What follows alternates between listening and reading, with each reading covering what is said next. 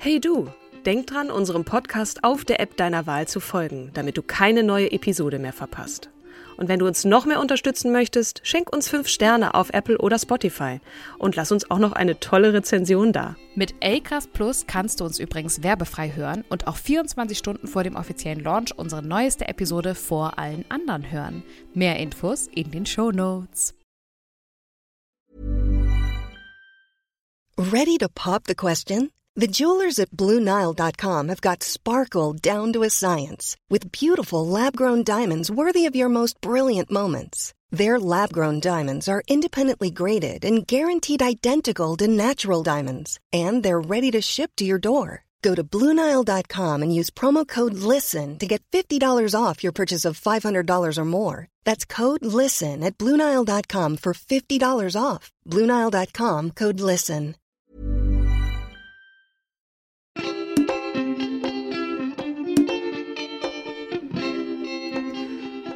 Hallo und herzlich willkommen zu einer neuen Folge von Starke Frauen, unserem wundervollen Podcast.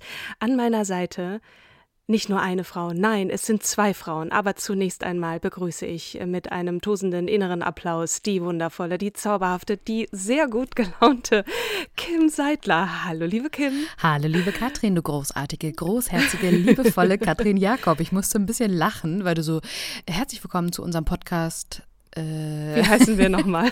genau.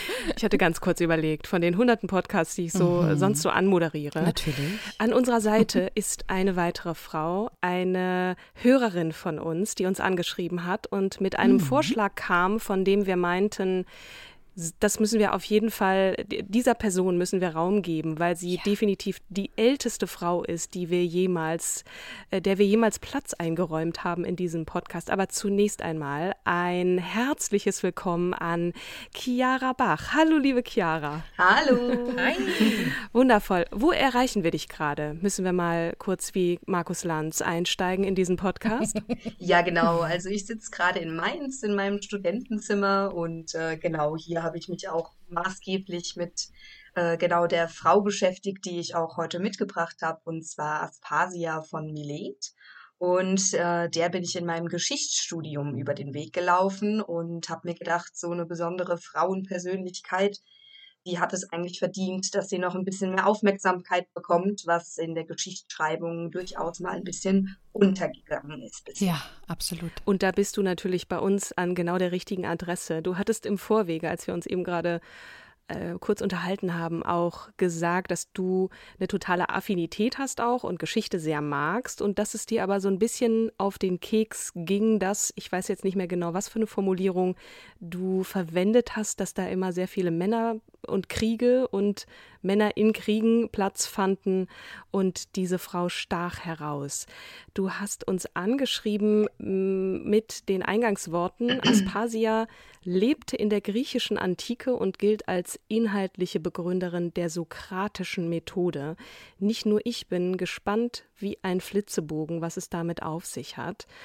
Aber vielleicht magst du noch mal kurz erklären, was du machst konkret, was du studierst und äh, genau, wer der Kater ist, der da die Gesellschaft leistet heute bei der Ja, genau. Also ich studiere Geschichte unter anderem äh, in Mainz an der Johannes Gutenberg Universität und habe für mich persönlich meinen Schwerpunkt auf Frauengeschichte gelegt. Einfach mm. weil ich es mm. wichtig finde, dass man sich äh, ja, mit Frauengeschichte beschäftigt. Ja, da ist mir auch schon beim Studium ein Zitat über den Weg gelaufen, weil ich gedacht habe, das bringe ich euch mal mit. Das passt wunderbar hier in diesen Podcast rein. Und zwar ist das ein bisschen neueres Zitat jetzt als die Aspasia aus der Antike. Und zwar ist das aus 1849 und mhm. stammt aus der bürgerlichen Frauenbewegung von Luise Otto Peters. Die hat gesagt, oder besser gesagt geschrieben, die Geschichte aller Zeiten und die heutige ganz besonders lehrt, dass diejenigen auch vergessen werden, welche an sich selbst zu denken vergaßen. Dieser selbe Erfahrungssatz ist es, welcher mich zur Herausgabe einer Frauenzeitung veranlasst. Mitten in den großen Umwälzungen, in denen wir uns alle befinden, werden sich die Frauen vergessen sehen, wenn sie selbst an sich zu denken vergessen. Mhm. Und genau, da habe ich gedacht, damals war es noch eine Frauenzeitung, heute ist es ein Podcast. Aber es ist äh, ja wichtig, dass man einfach ähm, die eigenen historischen Vorbilder auch weiter in Erinnerung behält. Und wenn die männlich dominierte Geschichtsschreibung das eben nicht tut, dann müssen wir Frauen das halt machen. Richtig gut. Das finde ich ganz toll. Ähm, ich freue mich jetzt sehr auf die nächsten Minuten, halbe Stunde, wie auch immer. Und äh, wir übergeben dir das Mikrofon, den, mhm. den Floor, wie man so schön sagt. Genau. Ja, wunderbar, Dankeschön. Ich habe gedacht, ich gebe erstmal einen kleinen historischen Einblick, was zum historischen Kontext, weil die Antike ist ja doch ein Stückchen zurück. Da hat man ja nicht unbedingt so auf dem Schirm, was damals alles so von Relevanz war. Ja. Und zwar befinden wir uns mit Aspasia in dem klassischen Griechenland. Das ist das, was man vielleicht auch heute sich so unter antikem Griechenland auch vorstellt. Also die Bilder, die man da vielleicht aus Filmen oder sonst was kennt. Ähm, ja, in Aspasias Lebenszeit war vor allem der Peloponnesische Krieg von Relevanz. Also das ist ja auch nochmal eine historische Einordnung. Gibt es viele Filme drüber, aber natürlich nicht äh, über Aspasia, mhm. sondern mal wieder nur über die Kriege und die Männer. Genau. Noch nicht. Noch gibt es Noch den gibt Film es den nicht, ja. Genau. genau. Du setzt jetzt den Impuls. Richtig. Ja. Athen war zu der Zeit auch Demokratie, also das war ähm, das erste Mal auch, dass es eine Demokratie in einer vergleichbaren Form zu heute gibt, so grob gesagt. Ähm, ja, das ist eigentlich auch schon alles jetzt erstmal zum groben historischen Kontext. Ein bisschen Infos wollte ich noch geben über die gesellschaftliche Ausgangssituation zu der Zeit in Athen, damit man auch eben einsortieren kann, warum Aspasia überhaupt, ähm, warum es so besonders war, dass sie als Frau so viel erreicht hat. Super. Und zwar ähm, gab es damals ein bürgerliches Frauenidealbild. Das heißt, die Frau wurde gesehen als Haus- und Ehefrau. Das war, was gefordert wurde auch unabhängig von der Schichtenzugehörigkeit. Also das hat mhm. man ja öfters später auch noch, dass Frauen unterschiedlicher Schichten auch unterschiedlich bewertet wurden in ihrer in ihren Rechten. Ja. Das war in mhm. der Antike nicht der Fall. Also da hatten alle Frauen, egal welcher Schicht sie angehörten, keine Rechte, keine politische Partizipation in irgendeiner Form und auch sonst keine Rechte. Ich finde ja, was darin krönt zum Beispiel auch, ist, dass sie nicht mal das Haus verlassen haben eigentlich. Also bürgerliche Frauen, ähm, die es sich leisten konnten, die verließen das Haus nur zu besonderen Anlässen wie Hochzeiten und dann immer in Begleitung von Männern. Sonst schickte mhm. es sich halt überhaupt nicht, auf die Straße zu gehen. Ähm, das war halt, finde ich, nochmal so ein extremer Punkt, woran man merkt, was für eine niedrige Rolle die Frauen damals hatten mhm. und was es umso besonders umso besonderer macht, wie Aspasia sich da quasi auch rausgearbeitet hat. Und ähm, ja, was dann man vielleicht auch noch erwähnen kann, eine kleine Forschungskontroverse, die sich auch um die Frauen im antiken Athen rankt. Ähm, das antike Athen war eine Bürgergesellschaft, also männliche Bürger hatten quasi Wahlrecht und Frauen, die dem bürgerlichen Stand angehörten, hatten dieses Wahlrecht ja, wie gesagt, nicht. Und mhm. hier ist dann, wird dann quasi diskutiert, waren es denn dann überhaupt Bürgerinnen oder waren es nur die Frauen von Bürgern? Mhm. Und mhm. ähm, das ist auch eine Forschungskontroverse, die ähm, ja sehr auseinandergeht, weil man eben nicht sagen kann, waren die Frauen, die nötig waren, um neue Bürger zu zeugen, jetzt mal platt formuliert, warum hatten, hatten diese Frauen nicht auch Bürgerinnenrechte? Also es war eine sehr schlechte Situation für Frauen jetzt bei Aspasia noch hinzukommt, sie war nicht nur eine Frau, sie war auch noch Ausländerin. Also sie war eben keine Bürgerfrau oder Bürgerin. Ähm, sie kam aus Milet, das war ein Stadtstaat, genauso wie Athen und auch griechisch, ähm, heute angesiedelt im heutigen, in der heutigen Türkei, ähm, damals zugehörig zu Griechenland. Und genau, Ausländer haben quasi in Athen den oder in der griechischen Antike den Fachbegriff Metöken, in unserem Fall Metökin für Aspasia. Und ähm, die hatten eine ähnlich schlechte Situation, was die politische Partizipation anging. Also die hatten mhm. auch keine, keine Beteiligungsrechte in Athen, ähm, konnten aber einen ähnlichen Lebensstil führen. Also die waren mhm. in allen Schichten vertreten und ähm, Athen war halt eine sehr attraktive Stadt für Einwanderer, weil es eben auch so eine große Handelsmetropole war, demokratisch und damit schon sehr fortschrittlich. Ich habe eine Frage. Ich habe gelesen, gehört, wie auch immer, korrigiere mich, wenn ich falsch liege, dass sie trotzdem, also trotzdem, sie war Ausländerin, sie kam dahin offensichtlich, weil sie weggegangen ist, von wo sie herkam, dass sie eine gute Bildung erhalten hat. Also dass sie durchaus, ich meine, das, was dann, was du uns gleich erzählen willst, deutet darauf hin, dass sie entsprechend auch äh, gebildet wurde, dass sie in der Lage war, auch rhetorisch dem Ganzen standzuhalten. Aber kannst du etwas sagen über ihren familiären Background? Wo aus was für einem Hause kam sie? Wie war sie da angesehen?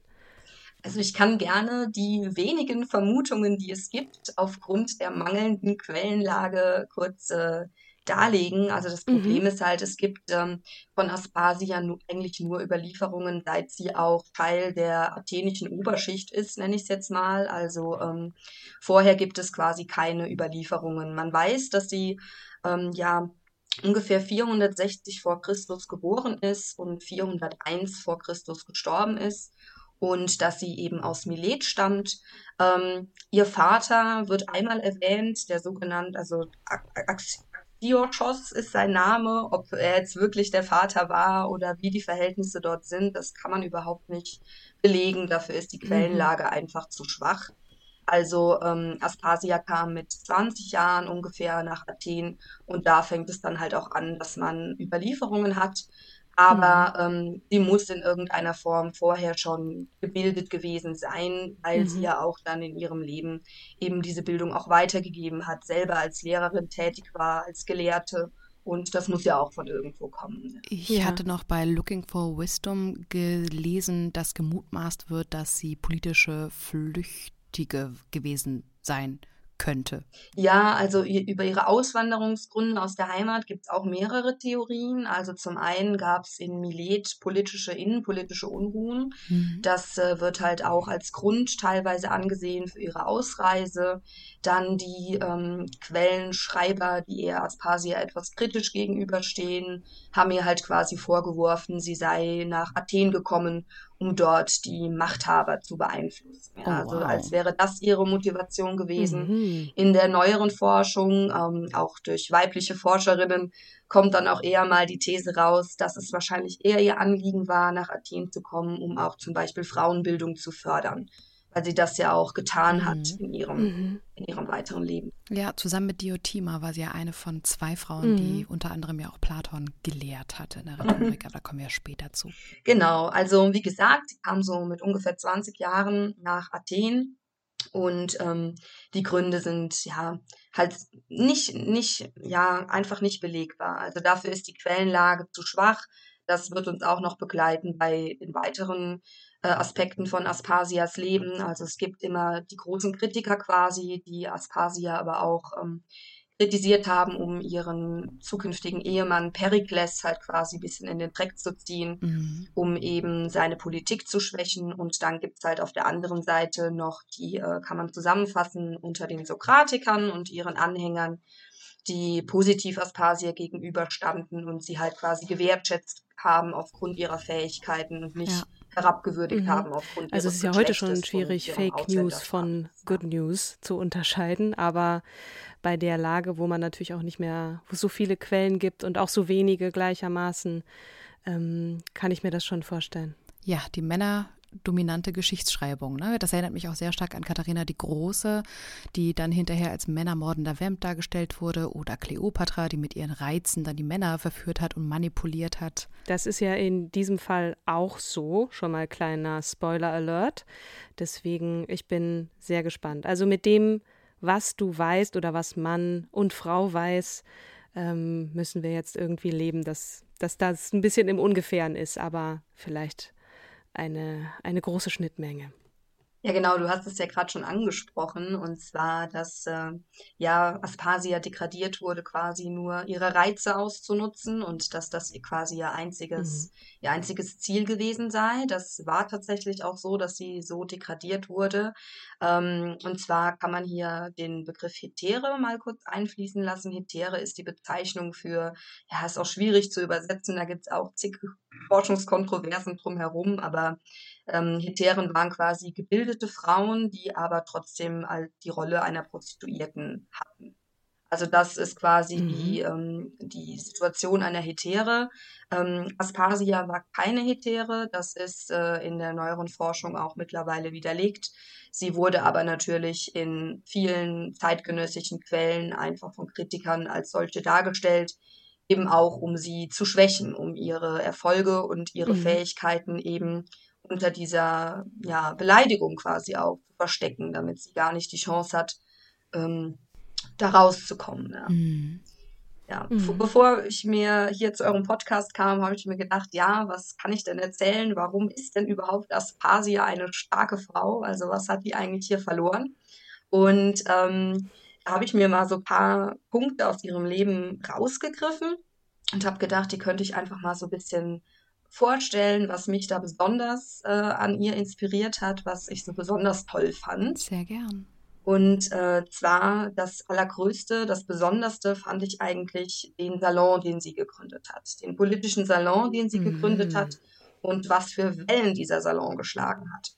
Also sie hat mit dem Salon, den hat sie im Hause Perikles gegründet, also im Haus ihres Ehemanns. Mhm. Anders wäre das wahrscheinlich auch damals gar nicht möglich gewesen, ähm, für so etwas Raum zu finden. Und äh, Aspasia veränderte mit diesem Salon die politische Kultur Athens und vor allem auch die rhetorische mhm. Kultur, die philosophische Kultur, das, was ja damals auch maßgeblich war in der Demokratiebildung. Ja. Also das war ja die heiße Phase der Demokratie und alles, was irgendwie entschieden wurde, getan wurde, wurde debattiert und diskutiert.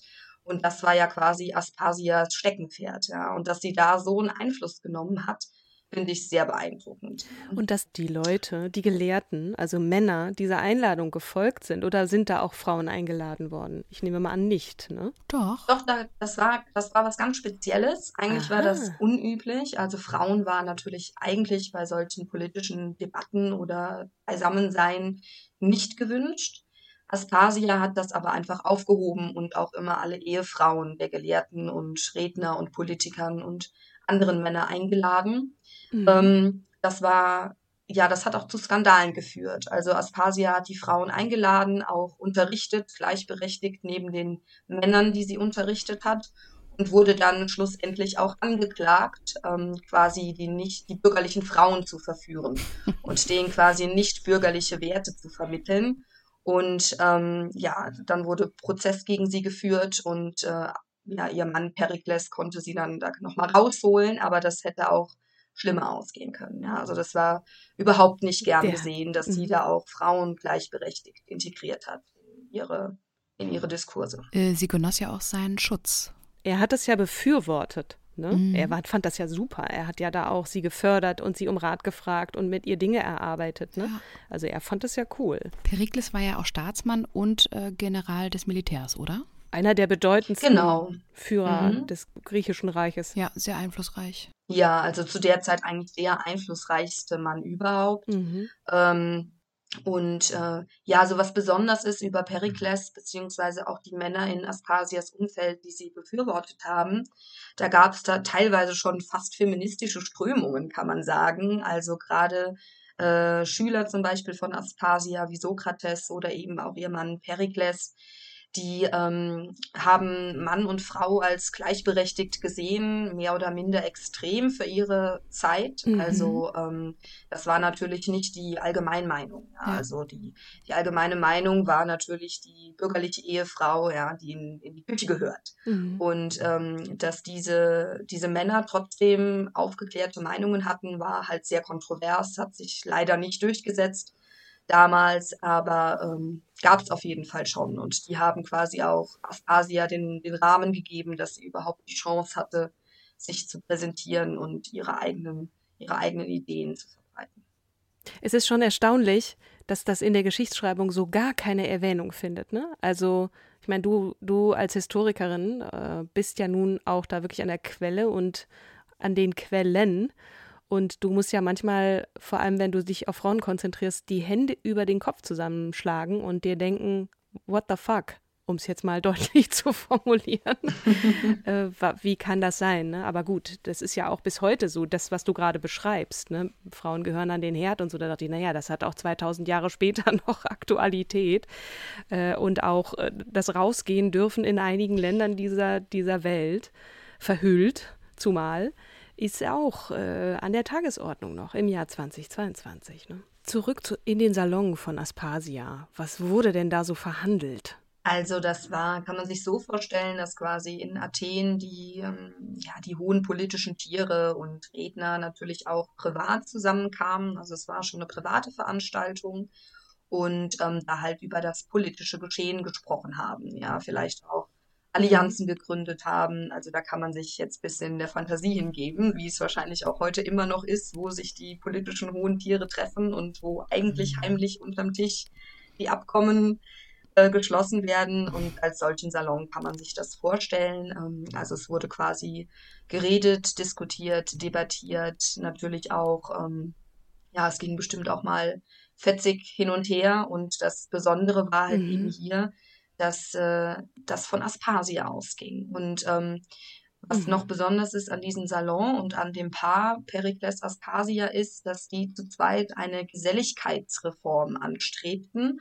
So ist das äh, quasi aus den Quellen zu entnehmen und hier quasi sich über die eigentlich konformen Redekulturregeln halt hinwegsetzen wollten. Mhm. War zum Beispiel die Teilhabe von Frauen ähm, bei solchen Salonveranstaltungen. Also immer auch dann dicht dran am Gesetzesbruch, ne? wo, wo dann Perikles himself persönlich dann seine Frau da wieder rausboxen musste. Konnte sie das dann irgendwann nicht mehr machen oder hat sie das Zeit ihres Lebens gemacht? Das hat sie Zeit ihres Lebens gemacht, auch noch nach Perikles Tod. Mhm. Ähm, da hat sie nochmal geheiratet und hat das aber weitergeführt. Mhm. Aber da gibt es leider auch nicht mehr so viele Quellen drüber. Also ähm, die meisten. Kurze Ergänzung, also sie haben ja nicht geheiratet, Perikles und sie, ne? weil sie eine genau. Ausländerin war. Sie durften nicht ja. miteinander heiraten. Deswegen heißt es ja immer, sie war die zweite Frau von Perikles. Eigentlich die keine Frau. und das ist auch nochmal eine sehr verzwickte Sache, weil mhm. ähm, Perikles höchstpersönlich hatte das sogenannte Bürgerrechtsgesetz erlassen. Dieses Gesetz sagte aus, dass quasi nur also dass athenische Bürger auch nur andere athenische Bürger bzw. Bürgerinnen heiraten dürfen und dass auch nur Kinder aus quasi so bürgerlichen Ehen mhm. auch dann die athenische Staatsbürgerschaft erhalten. Und äh, Perikles hat quasi mit seiner Ehe zu Aspasia, die offiziell überhaupt mhm. nicht so rechtskräftig war, damit gegen seine eigene Gesetzgebung verstoßen. Also das war auch nochmal der Skandal schlechthin, weil ähm, ja, also äh, Perikles hat sich scheinbar Hals über Kopf in Aspasia verliebt und äh, dann seine eigene Gesetzgebung mal eben vergessen. Und äh, die zwei hatten auch einen Sohn mhm. zusammen, der halt trotz des prominenten Vaters keine, keinen Bürgertitel bekommen hat. Krass. Also, ja. Zunächst jedenfalls. Perikles Junior. Der hieß doch auch Perikles, ne? Richtig. Mhm. Wollen wir nochmal darauf eingehen, was sie gelehrt hat und warum es auch so kritisch beäugt wurde? Genau. Aspasia war Lehrerin der Rhetorik, also quasi des, des Sprechens, also wie man spricht, gerade halt für politische Debatten.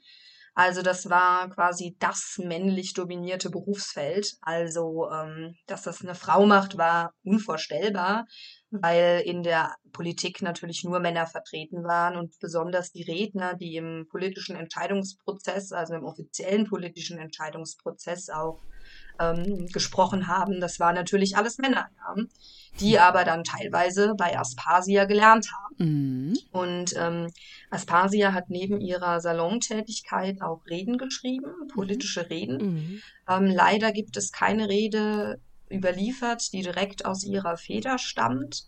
Ähm, allerdings gibt es eine Überlieferung, und zwar den Menexenos-Dialog. Ja. Der ist von Platon geschrieben und da gibt quasi Platon einen Dialog zwischen Sokrates und Menexenos wieder, wo sie sich über Aspasia unterhalten und Aspasia wirklich in den höchsten Tönen loben, in ihrer Lehrfähigkeit, in ihrer Rhetorik und auch ähm, darauf eingehen, welche prominente Rede sie geschrieben hat.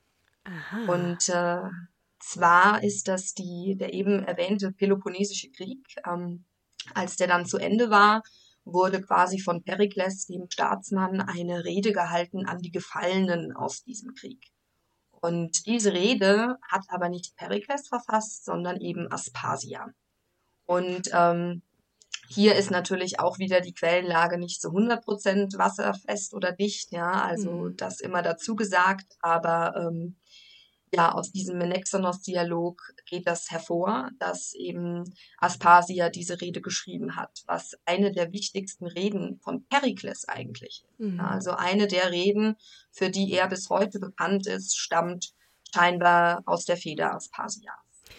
Das ist wirklich dann nochmal äh, Geschichte aus einem anderen Blickwinkel und da stellt man dann fest, wenn man, wenn man ein bisschen von woanders drauf guckt, dass da doch mehr Frauen mitgewirkt haben. Logischerweise, wie soll das auch sein? Eine It's a Man's World.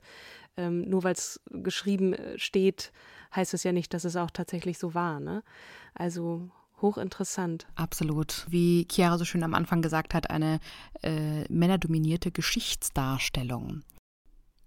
Ich finde es wahnsinnig beeindruckend, wie Aspasia, ich glaube, dass sie eine extrem gute Beobachtungsgabe hatte, denn sie konnte ja ihren Schülern und ähm, allen äh, ja, Rhetorik interessierten Politikern letzten Endes mitteilen, wie sie mit allen verfügbaren stilistischen Mitteln ihr Gegenüber erreichen. Weil es nützt ja nichts, dass du gute Worte findest, wenn du aussiehst, keine Ahnung, oder wenn du deine Mimik-Gestik nicht verwendest. Ähm, denn das ist ja das, die Körpersprache wird gedeutet von deinem Gegenüber oder von dem Volk.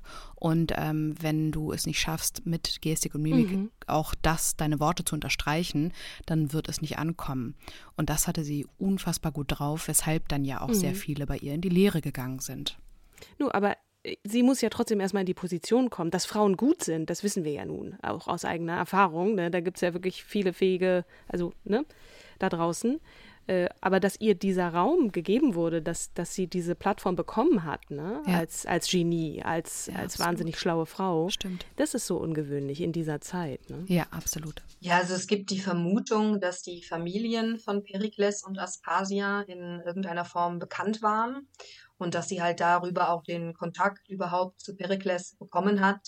Aber das ist halt auch eine sehr unsichere Aussage. Ja. Also mhm. man, man weiß nicht, wie es Aspasia geschafft hat, eben als ausländische Frau, vielleicht mit Geld, vielleicht mit Status. Man weiß es aber nicht, wie sie es mhm. geschafft hat, in diese athenische Oberschicht, Oberschicht zu gelangen und an Seiten von Perikles dann auch so erfolgreich zu werden. Ja. Mhm. Chiara, was haben die Gegner von Aspasia ihr ja vorzubringen gegen, gegen sie und ihre Rhetorik? Also erstmal der, der größte Vorwurf war natürlich, dass sie, ja, platt gesagt, halt eine Hure ist, die nur Perikles verführen will, um eben auch seine politischen Entscheidungen zu beeinflussen. Und da wurde ihr auch ein Strick drauf gedreht. Ihr wurde nämlich unter anderem vorgeworfen, mehrere Kriege angezettelt zu haben mhm. durch ihre Beeinflussung gegenüber Perikles. Mhm. Perikles wurde auch vorgeworfen, er sei ihr hörig, auch sexuell hörig. Und ähm, ja, das waren halt quasi die ähm, die Aussagen der Kritiker. Die Kritiker waren vornehmlich Komödiendichter, also das mhm. war deren Metier.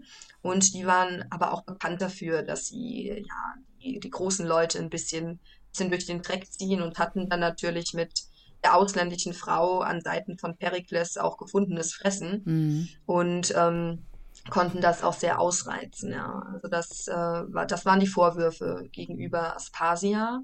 Mhm. Ähm, und, und gegen die Rhetorik natürlich, dass Rhetorik als Manipulation benutzt wird, ne? Dass sie nicht, äh, wie, wie es eigentlich ja von Aspasia und ähm, ihrem Bekanntenkreis angedacht war, die Wahrheit unterstreichen soll, sondern dass das Volk manipuliert wird, dass Lügen dann halt als äh, das einzig Wahre verkauft werden und das Volk manipuliert wird oder der, der, das Gegenüber. Rhetorik als Teufelszeug einsetzen. Hm. Ja, das war ja in der, an, im antiken Athen eh immer so ein bisschen der Kampf. Also hm ähm, in den politischen Debatten, wenn es darum ging, Entscheidungen zu treffen. Also welcher Redner verpackt quasi seine Inhalte rhetorisch besser. Mein Eindruck ist, dass es da teilweise gar nicht mehr um die Inhalte ging, sondern um die rhetorische Verpackung. Mhm. Und ähm, dass Aspasia da halt eben so gewieft drin war und so talentiert, das wurde ihr natürlich dann, wie du schon sagtest, ein Strick rausgedreht. Mhm. Ja. Also es wurde ihr zum Verhängnis gemacht dass sie eben mit ihren Fähigkeiten, die man manipulativ einsetzt, auch Perikles gegenüber vor allem. Mhm. Wie war das denn, als er starb? Was hat sie für ein Leben geführt, nachdem er nun nicht mehr war? Ne? Wer kam dann und was, was war dann ihre, ihr Ansehen, ihre Stellung? Ja, also da kommen wir wieder zum altbekannten Problem. Es gibt wenig darüber. Ähm, man weiß, dass sie nochmal geheiratet hat, und zwar einen Freund von Perikles, der Lysikles, und dass sie halt eben auch ihren Salon weitergeführt hat. Aber mhm. ähm, genauere, genaueres weiß man nicht.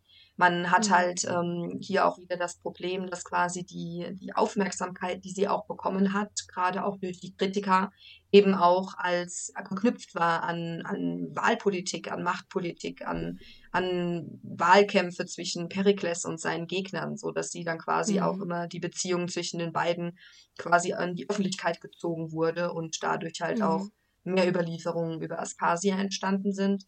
Ähm, nach Perikles Tod weiß man nicht mehr so viel. Was man hierzu vielleicht noch sagen könnte, ist, dass ähm, ja viele Werke, zum Beispiel Platon, der eben besagte Menexenos-Dialog, ähm, später verfasst wurde. Also dass das mhm. quasi mhm. nicht in der Lebenszeit von Perikles war, sondern danach. Aber sich mhm. bezieht auf die Lebenszeit von Perikles, ja, im Nachhinein verfasst. Gibt es diesen Dialog im Internet zu finden? Weil wenn ja, würden wir ihn vielleicht mal in die Shownotes packen, dann könnt ihr mal nachlesen. Ja. Äh, und Hinweise finden auf die Ode an Aspasia. Das würde ich auch gerne mal lesen. Den gibt es auf jeden Fall. Ähm, als ich mich auf die Suche gemacht habe, habe ich es einfach mal gegoogelt und dann kam auch direkt ein, okay. ein also der Menexinos-Dialog, eine Übersetzung natürlich, ja.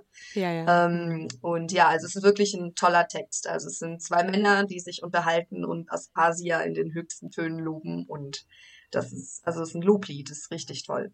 An dem Dialog wurde die, das ist ja von Platon verfasst, da wurde auch die Autorschaft von Platon angezweifelt, weil er eben so anders geschrieben hat. Also mit einem sehr veränderten Stil, als er es normalerweise tut.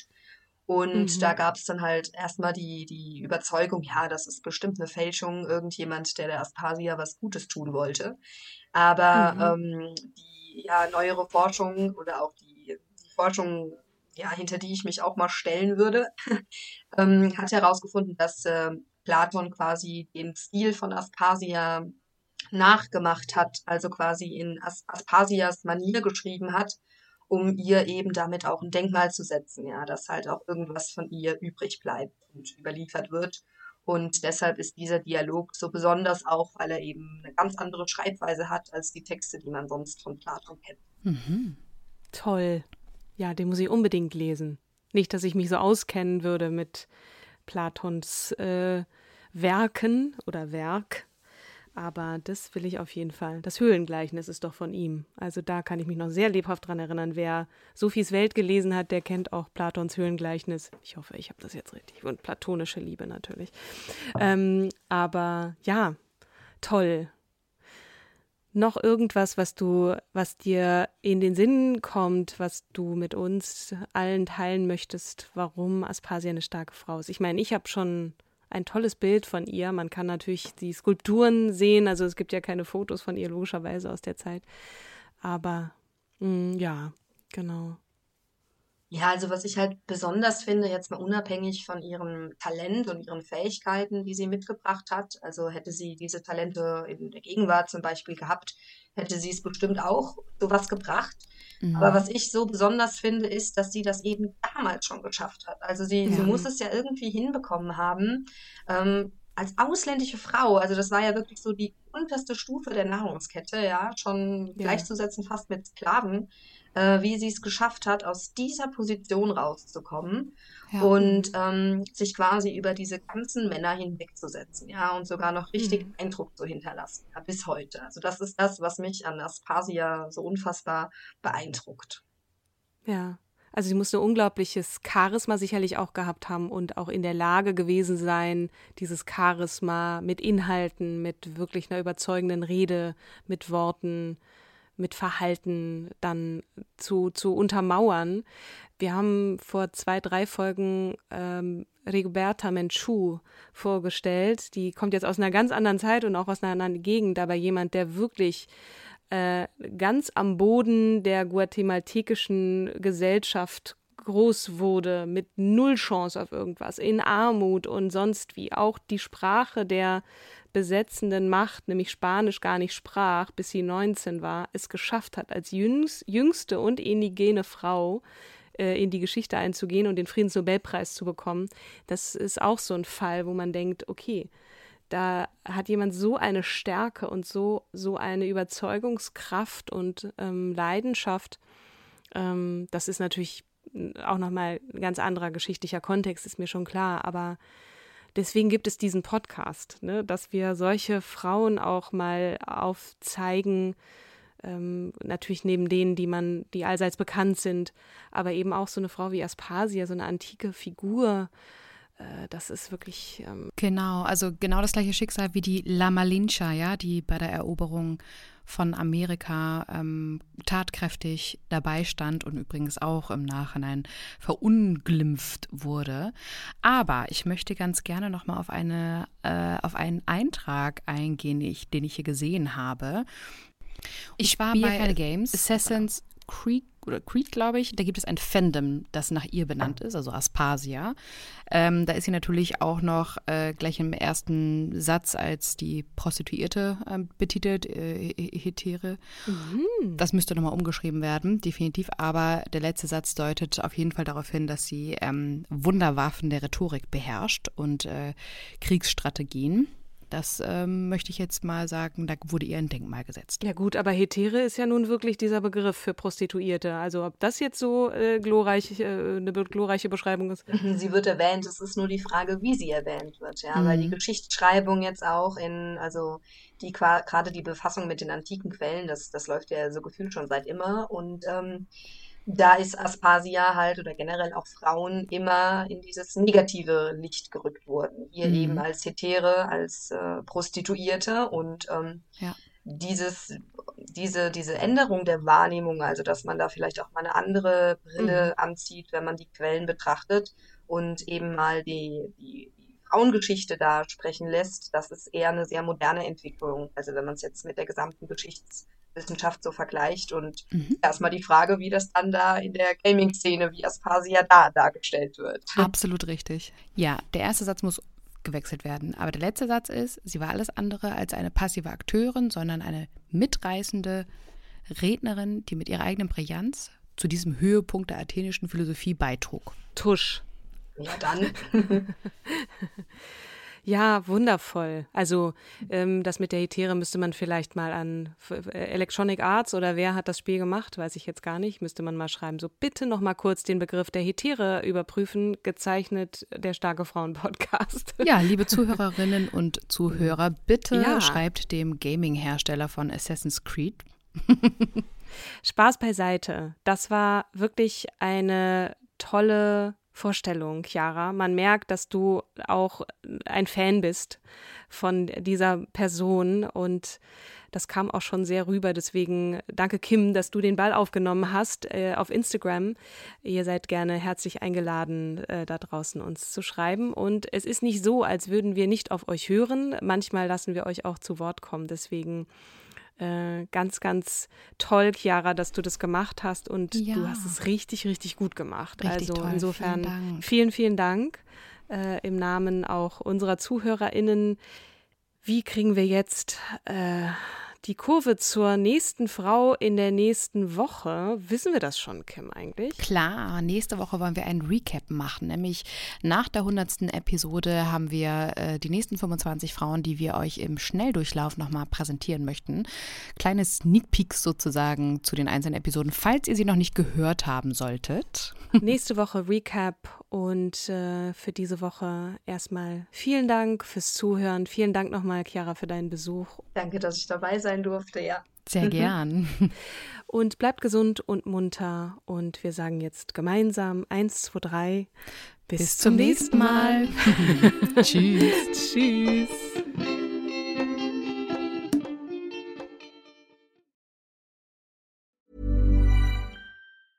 Hey, it's Paige DeSorbo from Giggly Squad. High quality fashion without the price tag. Say hello to Quince.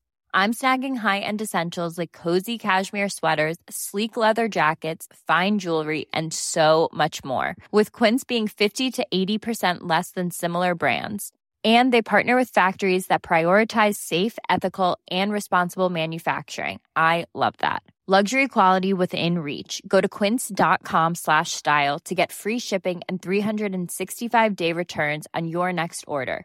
Quince.com slash style.